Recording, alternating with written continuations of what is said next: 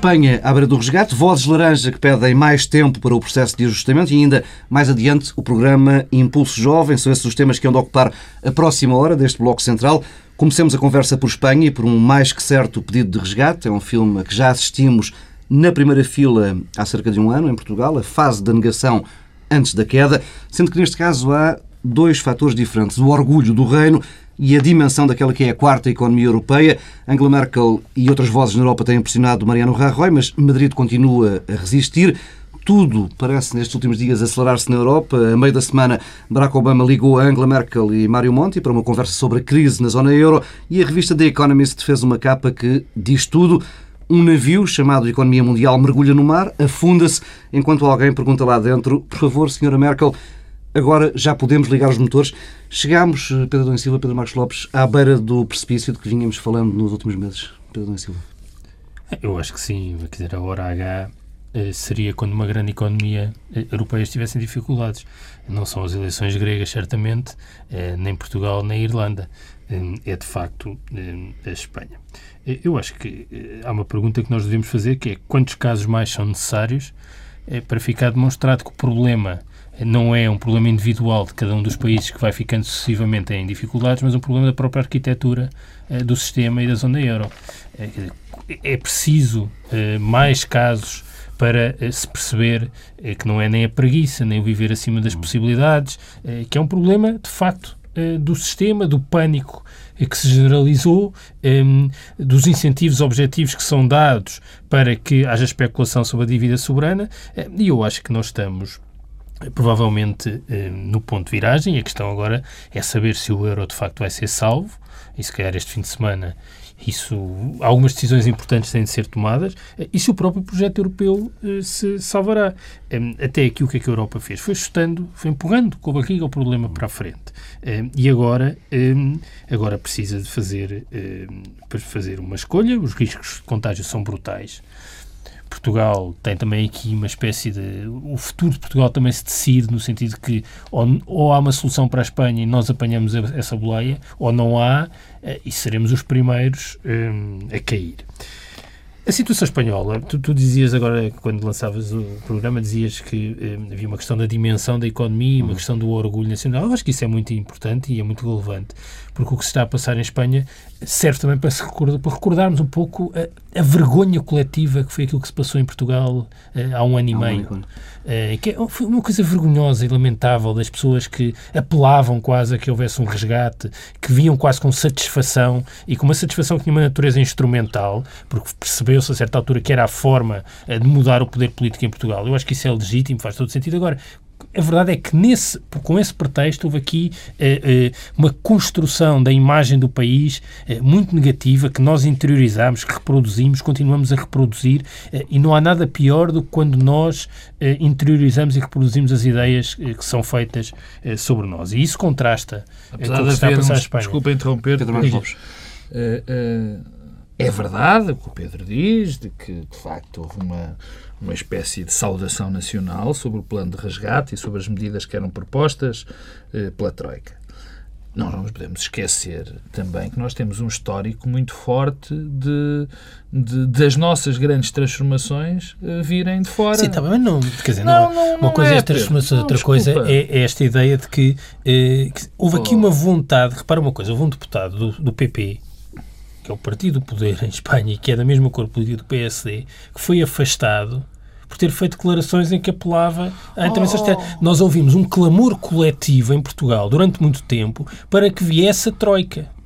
Oh, Pedro, se isso fosse... Eu acho que isso não é verdade. Não Quer é verdade? Dizer, não, clamor não coletivo? É. Não, não, houve um clamor coletivo para ouvir sobre a Troika. Eu houve? então interpretei mal as tuas palavras. E se essas eram as tuas palavras, aí discordo completamente. O que eu estava a dizer era isto o que nós sabemos e o que nos diz a nossa história recente, e quando nós falamos da nossa história recente é de 20, 30, quase 40 anos, é que de facto as grandes transformações económicas e, e sociais que aconteceram no país foi por importação de foi, foi por importação. Bem, houve uma que não foi por importação, foi a transição para a democracia. Não, por, isso é, por isso é que eu tive o cuidado de não dizer 40 anos, Pedro.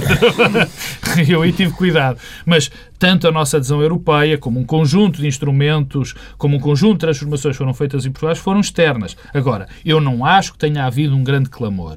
Houve uma altura, de facto, em que houve um conjunto de pessoas que achou que as medidas que estavam no acordo de entendimento eram medidas que eram urgentes, que eram necessárias, mas não foi por um clamor, digamos, que era preciso que venham os tipos de fora para nos dizer o que, o que nós temos de fazer. De facto, isso aconteceu durante a nossa história. E Mas, convém mas, não esquecer. mas agora voltando, a- voltando à Espanha, quer dizer, há aqui um, um dilema que é, que é difícil de superar. Que é, a Espanha não quer ser resgatada.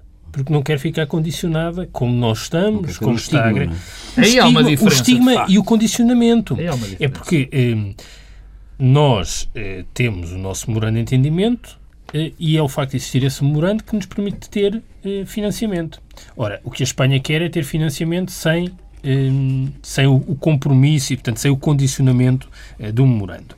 Eh, agora, o que é que o problema é que há uma emergência. A Espanha precisa de recapitalizar a sua banca. Os mercados fecharam-se para a Espanha, como se fecharam para Portugal há um ano e pouco, eh, o que significa que eh, o problema central continua a ser das condições de financiamento dentro da zona euro. E, portanto, é esse problema que é preciso Foram ao mercado antes, estancar. antes de ontem, conseguiram colocar dívida, mas a eh, valores, já acima sim, dos 6%. sim, não tem. Dizer, Não é nenhuma, nenhum país, nenhuma economia nenhum país pode financiar-se a esses Não, é níveis. não. E, portanto, essa é a questão central e sobre essa questão não tem havido nenhuma resposta eh, de fundo e estrutural. E, portanto, continuamos sempre na mesma. E a banca espanhola, quer dizer, só... eh, a banca espanhola, que é o problema espanhol. Oh, a Espanha, Pedro, aí cuidado, Espanha- porque nós ainda não temos sabemos, o problema não das autonomias. Mas não é? em todo o caso, em 2008, eh, a Espanha tinha excedentes orçamentais. Eh, E agora está à beira de um resgate. Mas, independentemente da consolidação das contas todas, das autonomias, se as autonomias espanholas cá fossem escrutinadas como as contas públicas foram escrutinadas em Portugal há um ano e tal, teríamos Ah, descobertas complicadas. Mas, independentemente disso, para já, eh, a Espanha precisa recapitalizar a banca, nomeadamente o Bankia, que é um banco que agrega um conjunto de caixas e e de bancos pequenos que estavam muito expostos eh, à Uma bolha caixa que tem o imobiliária. ativo tóxico todo. da- Todo.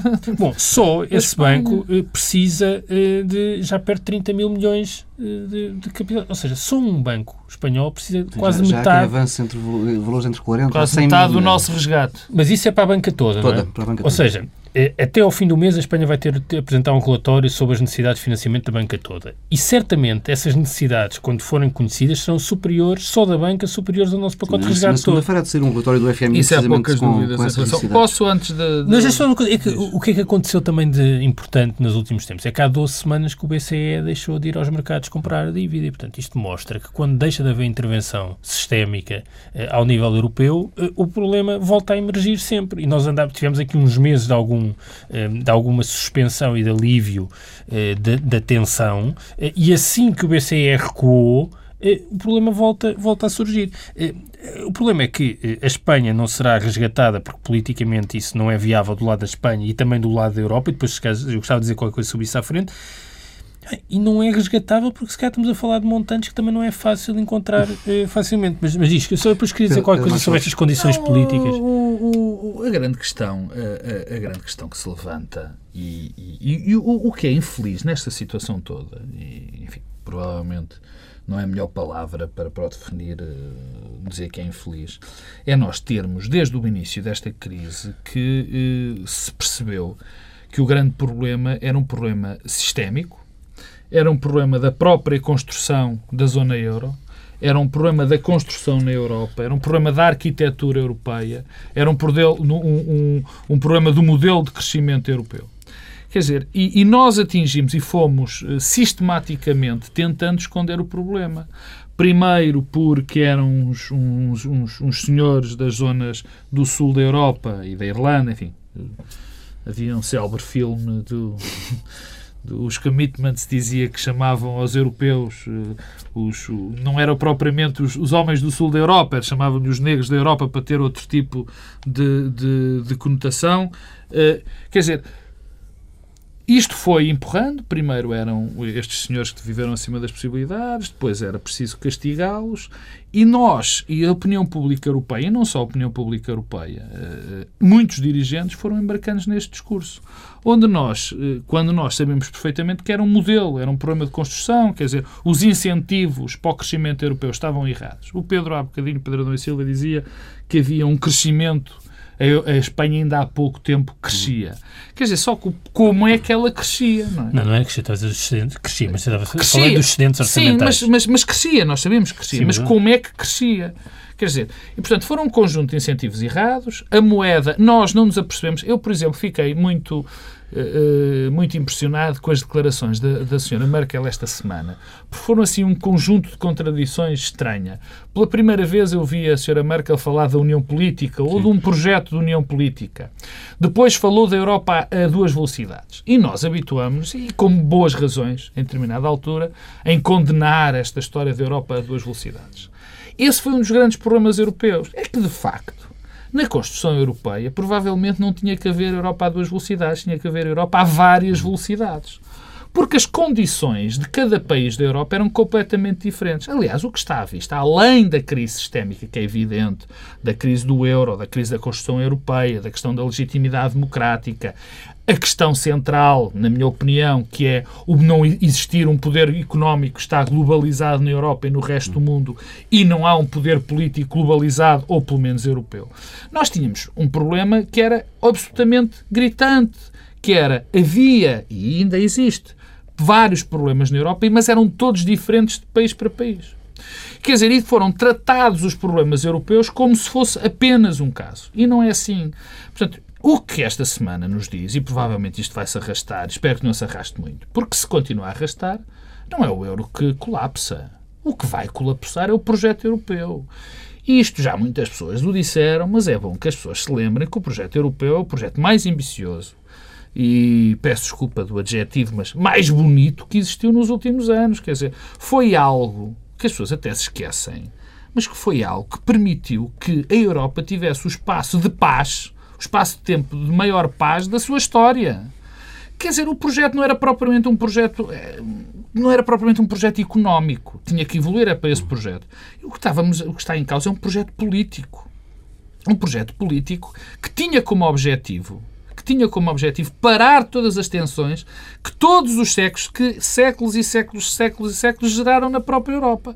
E agora estamos a pôr isso em causa por e eu não tenho medo de o dizer, por questões comezinhas.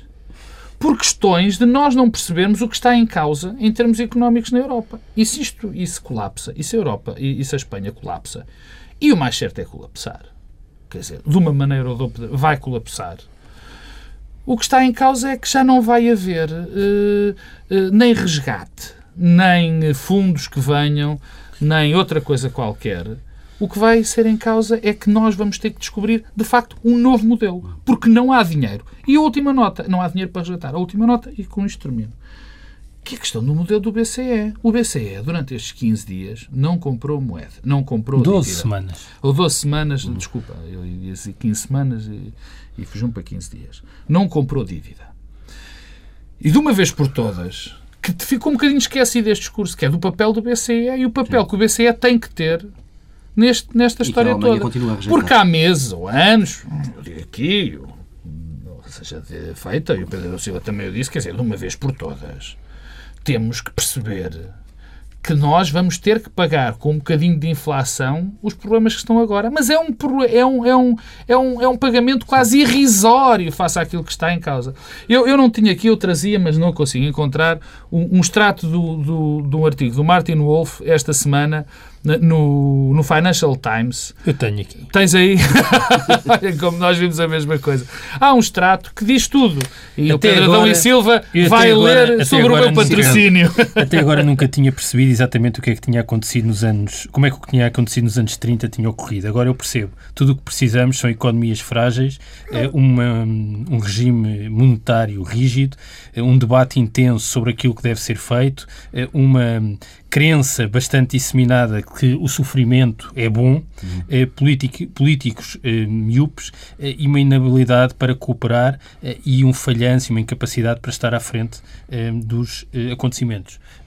isto faz com que o pânico se torne eh, racional eh, e tornando-se o pânico racional a dinâmica especulativa e, de, e de queda é, é, evidente. E, portanto, no fundo, o que se está a passar... Isto foi é escrito pelo Martin Wolf no artigo no Financial Bom, Times. Mas eu, das condições políticas... Eu queria falar das condições políticas. Eu, eu, eu, eu quero ser um pouco otimista e continuo a achar que à última hora vai haver uma solução. Isto é uma grande mudança no porque, discurso aliás, de Pedro Adão e Silva. Não, não, mas assim, não, sempre disse isto, que achava que na hora da verdade, é um na hora da verdade, o BCE eh, vai intervir. Aliás, o Martin Wolf acaba este mesmo artigo dizendo eh, uma não intervenção, eh, quer dizer, é uma experiência que nenhum quer uhum. eh, conhecer como é que vai correr. E nós não queremos imaginar o que será uma situação difícil em Espanha. O primeiro-ministro português, com aquela eh, lucidez eh, que o caracteriza, eh, disse esta semana que tenho a certeza que não estamos perante um evento difícil em Espanha.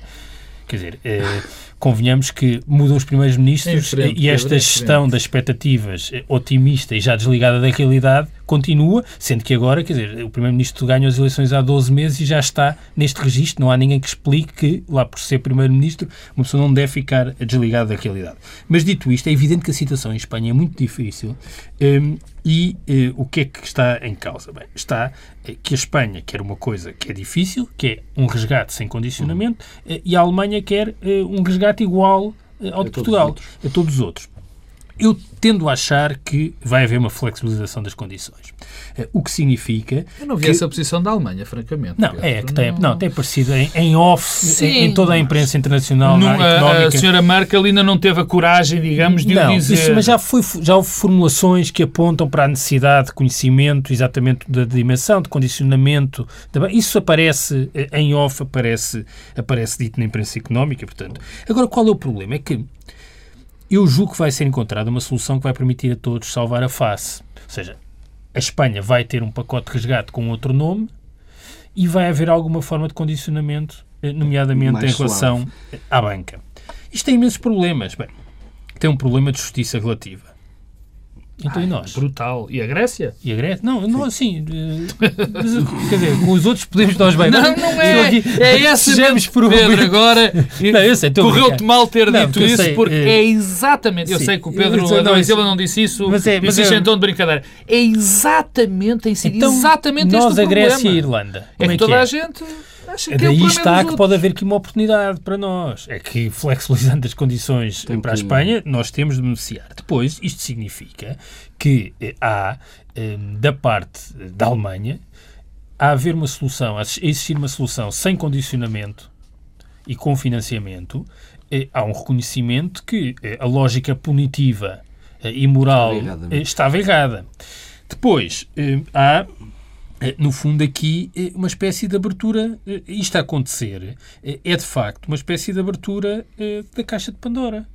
E de caixa de Pandora que é, é preciso perceber que vai existir um programa de ajustamento, se calhar já este fim de semana, com outro nome, e como é que é a entrada de capital nos bancos espanhóis esse dinheiro uh, que se vier. Sim, que uh, se vier, tratados não pode vir não diretamente do BCE. Não, não, não pode, sabem, não, é? pode. Portanto, o, dinheiro pode ir direto. Aliás, a Espanha pode ter, em última análise, podia ter um, um memorando de entendimento, tem que dizer que todo o dinheiro é para a banca. Mas tem de existir um memorando de entendimento, tem de, haver, tem de estar sobre, sobre tem de estar condicionado. Não, isso era fraude ao espírito do tratado, Pedro. Isso não, não. Se, for, se houver um memorando de entendimento, sim. Não, tá com, o dinheiro, o, com o memorando de entendimento podes alocar o dinheiro onde quiseres. Agora, o problema é que tem outra, eh, tem outra Agora, não pode haver financiamento direto sem memorando. Eh, e existir, se houver, quem é que passa a ser acionista dos bancos? É o, é o mecanismo europeu de, de estabilidade? É, é, é, esse mecanismo, é acionista dos bancos ou é o Estado espanhol? Tudo isto gera aqui. E isso também, novamente, que se quisermos ser eh, otimistas, eh, pode obrigar a um repensar, finalmente, a um repensar profundo da arquitetura institucional. Porque perante a, a, a, obrigatoriedade de injetar capital nos bancos espanhóis, uhum. bem, alguém tem de ficar uh, acionista, quer dizer, correspondendo àquele capital. Mas há um Isso grande pode obrigar, pode obrigar a uma alteração no papel do BCE, no papel do Fundo de Estabilização. E tudo isso pode ser uma espécie de desencadear. Aliás, esta semana no Parlamento eh, teve uma declaração muito definitiva sobre o que a Espanha pensava, qual era a posição da Espanha sobre eh, a arquitetura da zona euro. Exatamente ao contrário do que o primeiro-ministro português eh, continua a dizer. Não, e, e, calma, e, do que Rajoy disse durante a sua campanha não, eleitoral. Não, não estou a dizer. Não, não, não, mas ah. assim, não, é marcante porque é uma, uma declaração... Defender o não, não, mas é exatamente é uma declaração muito definitiva eh, e que neste momento faz com que Portugal esteja sabes, numa posição sabes singular. Que, oh Pedro, deixa-me agora deixa-me só dizer uma coisa, é só para terminar. Eu acho que isto é a parte boa. Ou seja, tudo isto pelo o risco de contágio, porque quer dizer, a Espanha, se a banca espanhola amanhã entra em default ou segunda ou terça-feira, quer dizer, vai tudo por aí atrás. França, Alemanha, vai tudo. Os Estados Unidos. Não, primeiro não somos aqui. O... Sim, mas, mas será, o primeiro será uma coisa de nem sim, um ciclo noticioso. Sim, em termos, sim, isso em termos, em termos europeus não há mas, dúvida, mas, não é? mas isso é a parte, isso pode, pode colocar aqui uma pressão adicional para uma mudança de facto agora até ao fim do mês. Agora, qual é a parte negativa? Bom, é que eh, há que continua a existir um problema de dinâmicas políticas domésticas que joga contra. Não há percepção eh, nos eleitorados do Norte de que eh, eles têm de eh, ter uma posição diferente e que o problema não é da preguiça, eh, não é eh, do, do, do, daquelas coisas todas que o Primeiro-Ministro português está sempre a encontrar no povo português, das pieguices, tudo isso. não é nada disso. É um problema anterior a esse, porque mesmo que isso fosse tudo verdade, eh, não vale a pena, primeiro não vale a pena estar a chover sobre o molhado e a, e a, e a castigar, mesmo eh, que, por absurdo que isso fosse verdade. Mas, e foram cometidos erros em Portugal, é evidente, não é isso? Mas não serve de nada. Quer dizer, essa, esse castigo, essa punição não resolve problema nenhum. O, o, e, portanto, é preciso encontrar soluções. Agora, as soluções não, que podem, em, em, nos países da periferia, é possível que elas se transformem numa dinâmica política maioritária. Na Grécia, de algum modo, isso já há reflexo disso. E, e, de mau sentido também, eh, mas no Norte isso não está a acontecer. Portanto, enquanto houver esse, esse choque, é difícil. É, há, há, há uma os alemães que vão ter de, de, há, de pagar, uma... pagar, dinheiro em vez de ser a taxa zero, como tem. Oh nos mercados neste momento têm que pagar. Oh, Paulo, tens explicar, não, explicar aos alemães é? que nós somos objetivamente prejudicados por termos numa moeda única muito valorizada e eles são objetivamente não, beneficiados há, há, neste momento. Neste ponto, e, e só uma nota neste ponto, é evidente que o discurso, o discurso que tem de ser feito e o discurso que vai ser feito mais tarde ou mais cedo, e provavelmente quando for tarde já vai ser muito tarde, é de que esses povos europeus eh, vão ter de perceber que o facto de fazerem com que as economias do Sul colapsem, colapsem vai ser pior para eles. Isto, no limite, é sempre aí que vão, que é, é, sempre aí que resultam os discursos políticos ou não. É quando as pessoas sentem na pele os problemas.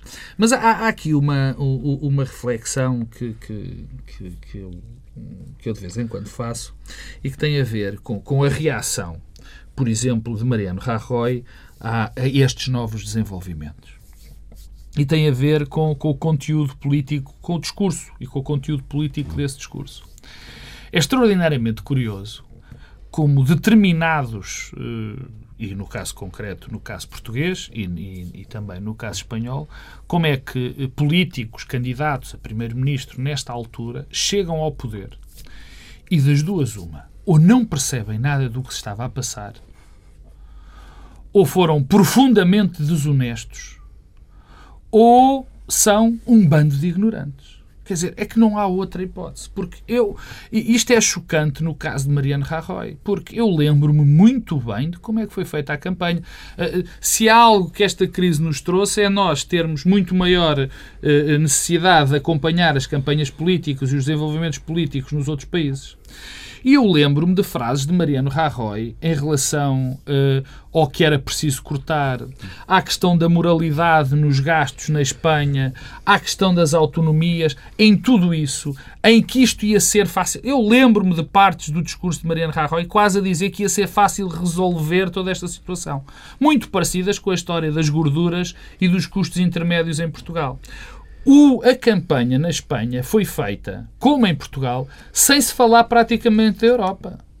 Não se falou praticamente da Europa. A arquitetura europeia, do papel do BCE, do papel do euro, dos incentivos que foram errados um ou não, não errados. Quer dizer, era um não tema. E subitamente nós vemos, neste caso concreto, falando da Espanha, um discurso inacreditável. Quer dizer assim, finalmente, Rajoy percebeu que o problema não eram aquelas tonterias dos outros governos, mas era o que, tu, o que tudo estava em causa e os grandes problemas europeus, e não propriamente aquelas causas diretas. Eu, e, e, e com isto termino esta intervenção, eu, eh, ao contrário, é neste programa, o Pedro Adão e Silva, quando costuma ser o pessimista, eu, eu, eu, eh, eh, costumo ser o otimista. Eu desta vez, eu desta vez, sou eu que sou o, o pessimista. Porque eu acho que nós, é, é todas as semanas, nos últimos anos, eu espero que haja alguém que fale, eu acho, espero que haja alguém que tenha uma, uma, uma, um, de uma vez por toda uma Sim, atitude. O aproximar de cada cimeira europeia é sempre visto Exatamente, como... Agora é que é, e, é? portanto, aparece sempre o primeiro-ministro luxemburguês, que é a única voz eh, eh, que parece que ainda consegue pensar eh, na Europa, e aparece sempre completamente acabado, terminado, quer dizer, ninguém liga.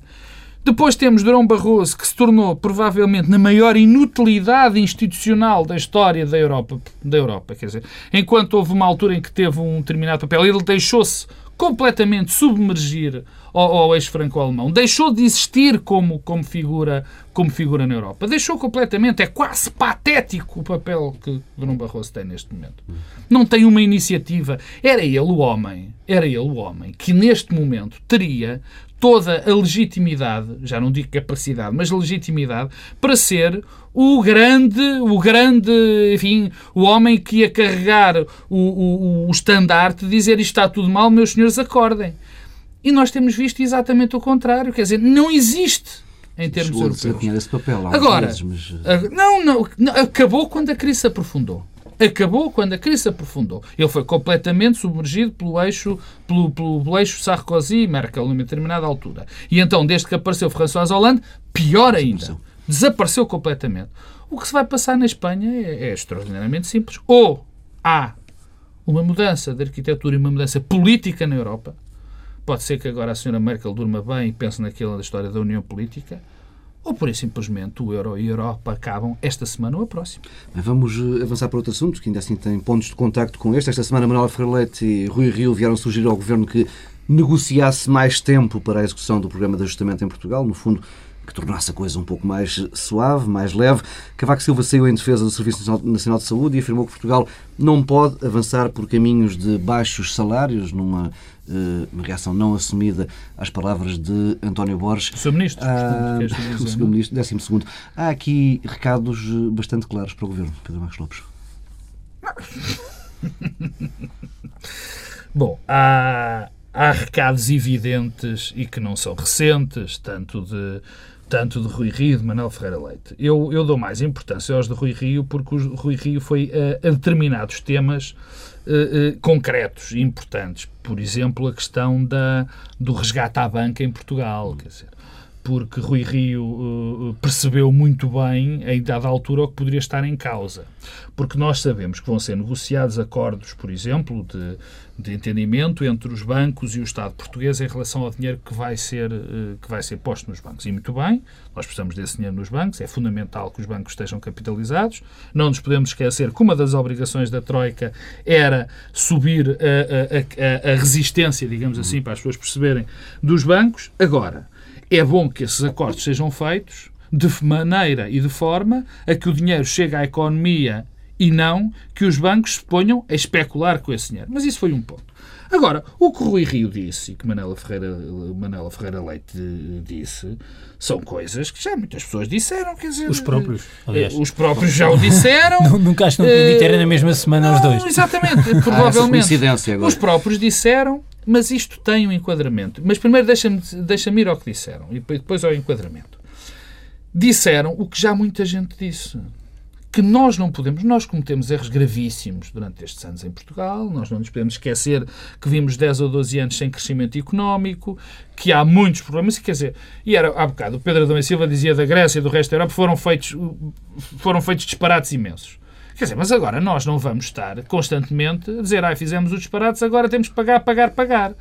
Quer dizer, e como é evidente, nós não podemos, num ano ou dois, recuperar 10 ou 15 anos de disparates. Mas ah, então, deixa-me só dizer uma coisa quanto aos disparates. Bom, eu acho que foram cometidos erros. Uh, e se não tivessem sido cometidos erros? Estaríamos numa situação Isso é outro assunto. Ah, não, é é- outra- mas é que essa é que é a questão. não, é que não. essa é que é a questão. E se não tivéssemos cometido erros? É a Irlanda era apresentada como o sol na terra, não há muito tempo, não é? Mas aí como o exemplo. problema foi da Mas tá, o problema é Pedro. sempre outro. Mas é que o problema é, é, sempre outro. claro que é. Eh, Nós- eh, mas a questão é, sabemos e que se não tivéssemos cometido erros eh, nesta zona euro como está desenhada e perante o choque que foi a, a crise que nasceu com a falência, que nasceu com o subprime, depois teve outra manifestação na, na falência do Lehman Brothers e depois foi por aí fora.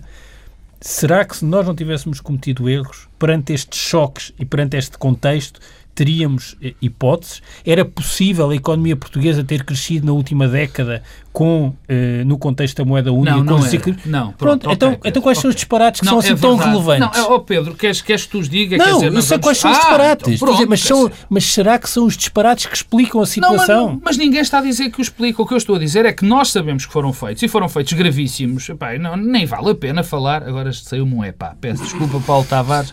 Tu que és um purista dos epás em antena e quero desde já pedir desculpa a ti e aos ouvintes. Mas nós estamos em presença ainda há pouco tempo das barbaridades nas parcerias Mas é claro, mas, mas era nas- disso que eu estava eu a pensar. sei, a minha questão é, e se não tivéssemos não tivesse havido, provavelmente a questão não seria tão grave. Oh Pedro, Pronto. é verdade. Sim, não seria mas, tão grave. seria muito grave. Seria muito grave porque isto vai de encontro àquilo que eu falei e que tu também falaste no princípio do programa que tem a ver com a arquitetura da Europa e tudo isso. Agora, eu queria voltar às declarações de Manela Ferreira Leite, de Rui Rio e Cavaco Silva. Porque estas afirmações não têm a ver só com este momento e só com o facto de Rui Rio e Ferreira Leite terem repetido mensagens que já eh, que já as disseram, que já as repetiram muitas vezes, peço desculpa de- do erro de português. Tem a ver com outra coisa e essa é a relevância que eu lhes dou. Porque nós, nos últimos, na última semana, para ser, eh, enfim, eh, para perdoar, temos assistido a um conjunto de declarações de dirigentes do governo verdadeiramente eh, inconcebíveis. Isto eh, teve, começou, ou tem começado, com o Pedro Passos Coelho, com a história do desemprego ser uma oportunidade. Isto vai se enquadrar mais num discurso de Miguel Relvas aqui há dois ou três dias em Santarém, que aquilo provavelmente é maior homenagem ao, ao disparate que se pode imaginar em termos políticos, já- já não- já enquadramentos. exporta Só. Exatamente. Eu- onde, quando um ministro, quando eu, por acaso, diz, diz. Pedro, quando um segunda pessoa de um, de um governo eh, faz um discurso onde Portugal só, já não exporta só futebolistas, exporta gente de muito valor, quer dizer, é alguém que não percebe nem pouco Eu- mais ou eu- menos o seu papel eu- como eu, por governante. Porque o papel do governante é captar essas pessoas e fazer com que desenvolva o país. Não, deixa-me deixa falar sobre isso. Não, Eu, eu, eu tensionava É que eu não acabei o raciocínio. Sim, eu sei, mas é que introduziste aí esse, esse personagem e, portanto, eu tencionava hoje não falar de Miguel Relvas, até porque já dedicámos eh, é, eh, eh, num- é as, duas, as duas emissões anteriores ao ministro Miguel Relvas. Mas eu devo dizer que foi com total estupefação que assisti a essa intervenção de Miguel Relvas, porque devo dizer que o que tem ficado provado é que eh, quem serve para dirigir aparelhos partidários e é muito eficaz nessa função não é necessariamente alguém que tenha nível para ser Ministro da República. O que o Ministro Miguel Galvas tem revelado e tem ficado muito mais exposto, e eu acho que essa intervenção é do, é do nível, é de uma mediocridade. É inaceitável que um ministro que vá, é inaceitável que um ministro há 15 dias vá a uma comissão parlamentar referir-se aos serviços de informação e falar com a ligeireza que falou. Isso não é adequado. O ministro vai apresentar um plano, já vamos falar sobre isso à frente, mas é porque é aquele tipo de declarações e sobre os jogadores de futebol. Eu percebo que há aqui uma histeria coletiva com o europeu e que talvez isso contamine eh, também eh, os membros do governo, mas que, é- depois eh, é, que a declaração começa aí e logo e na mesma sequência diz e que temos a geração mais bem preparada e que isso é fruto do investimento que o governo até faz um elogio ao governo anterior, Fez dois- educação. dois elogios, fez esse e das infraestruturas E que também. isso das qualificações foi muito importante, mas foi Isso mas foi isso que nos levou à situação em que nos encontramos de endividamento, mas que foi a aposta no ensino superior. Mas que é que isto, isto, isto é tão revelador, é que que de facto não estava preparado. Não, mas é só que começaste a Sim, falar de interrompeste-me o Terminado o raciocínio. parênteses. Eu interrompi no raciocínio vou ter que retomar só um bocadinho. Declarações de Manuel Ferreira Leite e do Rui Rio dizendo que era preciso que é, que é preciso mais tempo, tomando atenção para que se dê mais atenção aos problemas dos desequilíbrios que, que, e, da, e da desigualdade que se está a provocar, enfim, tudo isso. E este, ela, elas têm importância, estas declarações têm muita importância em termos políticos por duas razões. A primeira é porque mostra finalmente ao contrário do que tem, do, do, que tem sido propalado, que há apenas uma visão dentro do Partido Social Democrata. E que essa visão, que agora o novo pensamento de direita do Partido Social Democrata, se esgotava neste liberalismo de, de sebenta mal copiada que este governo está a tentar implementar. E não é verdade. Não é verdade. O PS nunca foi isso e nunca será. Primeiro, este ponto. Segundo ponto era exatamente aquele por o qual eu tinha começado, que é isto, esta é uma resposta de Rui Rio, de Manuel Ferreira Leite e, last but not the least, de Cavaco Silva, a este conjunto de declarações de Passos Coelho, António Borges e Miguel Relvas. E Vítor Gaspar. E Vítor Gaspar. Na conferência com a Troika. Exatamente. A, a, a, que menos importa, as declarações que menos importam aqui são as de Miguel Relvas. Porque cada vez que aparece, isto não é perseguição nenhuma, já disse que acho que Miguel Relvas tem imensas qualidades, mas não são estas. Quer dizer, pôr Miguel Relvas a fazer um discurso ideológico, ou pôr Miguel Relvas a falar sobre os problemas macroeconómicos ou políticos de um país, Quer dizer, é a mesma coisa que mandaram um sapateiro tocar rabecão. Porque depois dão estas coisas de falar dos jogadores de futebol e de afirmações graves que é que contente que eu fico quando vejo rapazes e raparigas de grandes qualidades a terem sucesso lá fora. Eu, claro, obviamente que eu fico contente por eles. Mas o meu maior problema, o que eu acho, é que essas pessoas deviam ser felizes e deviam praticar e deviam estar a fazer, a, a, a, praticar a sua arte, digamos assim, em Portugal, não era lá fora. se foram, não por vontade própria, mas não tiveram oportunidades ou, ou é porque a grande imigração portuguesa, como as pessoas sabem, que agora, quando chega ao 10 de junho, ficamos todos histéricos. Quer dizer, o nosso grande problema de imigração, particularmente no último século, teve a ver com pobreza, teve a ver com fome. Mas, e acabando, Muito rápido. este discurso de Manuel Ferreira Leite do Rio foi contra esse, contra António Borges dos salários mais baixos, daquela barbaridade, porque estou farto de ouvir desculpar, tenho ouvido muitos pseudo eh, porta-vozes do governo a desculpar essa frase de, de António Borges. A frase de António Borges é absolutamente grave, não só em termos políticos, mas em termos económicos também não é preciso ser economista nem ter trabalhado na Goldman Sachs para perceber que Portugal nunca irá evoluir se basear a sua economia em baixos salários e em acrescentar pouco valor aos produtos que produz. Já o relatório Porter o dizia nos anos 80. Como é evidente, nós não temos nenhuma indústria, provavelmente, digo eu agora, Uh, provavelmente a cortiça será onde nós temos economias de escala. Portanto, nós temos é que provocar, crescer valor. Aí nos anos 70 e no princípio dos anos 80 é que dava para fazer atoalhados no Vale do Ava, aproveitando a mão de obra muito, muito barata, porque tínhamos os, não tínhamos os chineses na Europa de Leste. Portanto, tudo isto é bárbaro. Tudo isto é bárbaro e não vale a pena dizer. Ah, portanto, o que isto veio? Veio contrapor o discurso que tem sido o discurso oficial do Governo, com outro discurso, que parece Tivemos, evidente tem, que existe tem aqui outras declarações que gostava que, de vos ouvir. Passos Coelho a elogiar a paciência, do, a extrema paciência do povo português, o que levou a Dom Januário Turgal Ferreira a comparar o Primeiro-Ministro a Salazar. Pedro Adão Silva. Eu posso falar sobre isso. Eu também queria falar sobre o, aquilo que o Pedro Marcos Lopes teve a falar. Eu, bem, primeiro, começando por essas declarações do Primeiro-Ministro, hum, eu não sei o que é isso da psicologia coletiva dos povos Uh, não sei, o Primeiro-Ministro não faz parte, é como se pusesse de fora a fazer uma leitura genérica sobre o que são os portugueses ou deixam de ser. Eu acho que isso é uma coisa, é filosofia barata.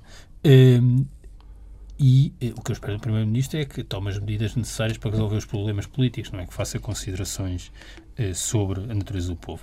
As declarações de Dom Januário Turgal eu não, são declarações muito fortes. Eh, eu acho que as comparações com Salazar são claramente excessivas, porque também é, há o risco da banalização uhum. do mal estamos a falar do mal, quer dizer, estamos a falar de um regime que era uma ditadura, com preços políticos, e, portanto, quer dizer, há uma linha de fronteira sempre que convém eh, traçar eh, e não eh, ultrapassar, sob pena de banalizarmos aquilo que em relação, era o regime. Em relação ao resto, em relação ao resto o, o, o, que estamos a assistir, primeiro, é uma enorme convergência entre setores do PSD descontentes com a governação, Uh, mas não é novidade nenhuma. Oh, Pedro, Desculpa, mas eu já te ouvi aqui dizer que não. este é que era o discurso da direita, este é que era o discurso Sim, do desculpa, PSD, este era o que fazia dizer sentido. Que, convém dizer que Cavaco... Não, desculpa lá. Convém... Segunda desculpa que eu peço agora oh, foi mais Não tens razão em relação a isso, porque eh, quando Cavaco Silva, a propósito do Orçamento de Estado para 2011, veio falar do problema da equidade, que aliás o Rio retoma nessa uhum. intervenção da distribuição dos cortes, eh, na altura oh, fartei-me é de chamar a atenção. Agora, que o PSD, hoje, a liderança do PSD, que é,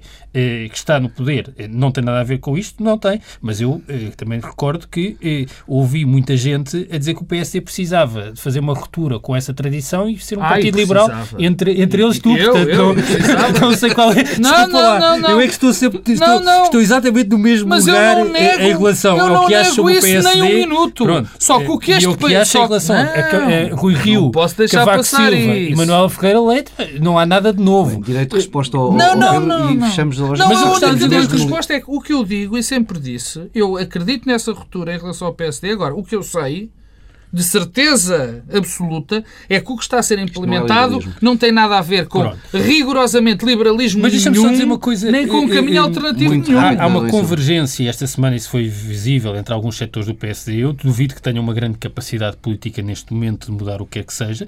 E do outro lado temos gente perigosa. Dizer, António Borges, quando fala de limpar a economia, da urgência de, de baixar os salários, o ministro Vítor Gaspar, que num tom pausado e com uma espécie, com uma série de negativas, mas que no fundo o que disse disse na conferência de imprensa foi que era preciso restringir as tensões dos acordos coletivos de trabalho, que é a forma mais eficaz de congelar eh, salários eh, eh, e a Troika, que é uma espécie de vanguarda ideológica de tudo isto, que esta semana, porque ainda há 15 dias havia dizer, ah, isso foi o que no Parlamento a Troika não disse bem isso, mas a verdade é que a Troika esta semana veio dizer que o desemprego em Portugal estava aumentar porque havia rigidez do mercado de trabalho. Isso é uma coisa este, Isto é gente, isto é um bando de loucos à solta com responsabilidades políticas sérias. Esta gente não lhes ocorre que o desemprego está a aumentar por força do, da, do, da, da austeridade, da eh, eh, do colapso da procura interna, da não utilização da nossa capacidade produtiva, e é isso que está a estrangular a economia. Quem acha que é a rigidez do mercado de trabalho, que nesta altura,